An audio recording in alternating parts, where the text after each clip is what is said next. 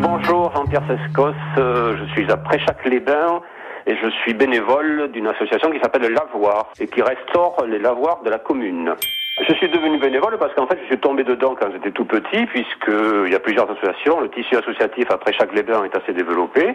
Et donc, je fais partie notamment du club de basket. Et ensuite, euh, le bénévolat, je crois que c'est utile au fonctionnement en général d'une commune. il n'y a pas que la politique qui peut régler les choses. Donc, je pense que c'est utile, que le bénévolat est indispensable à la vie d'un village.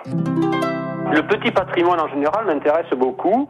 Et comme nous avions euh, l'originalité sur la commune, sur le territoire communal, de posséder trois lavoirs, qui étaient plus ou moins abandonnés, un complètement abandonné, que nous avons totalement reconstruit.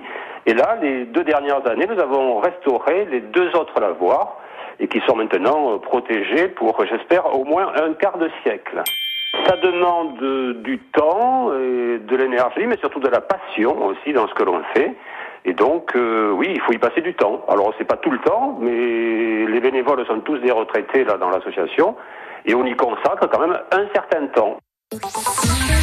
À réécouter et à podcaster sur l'appli France Bleu.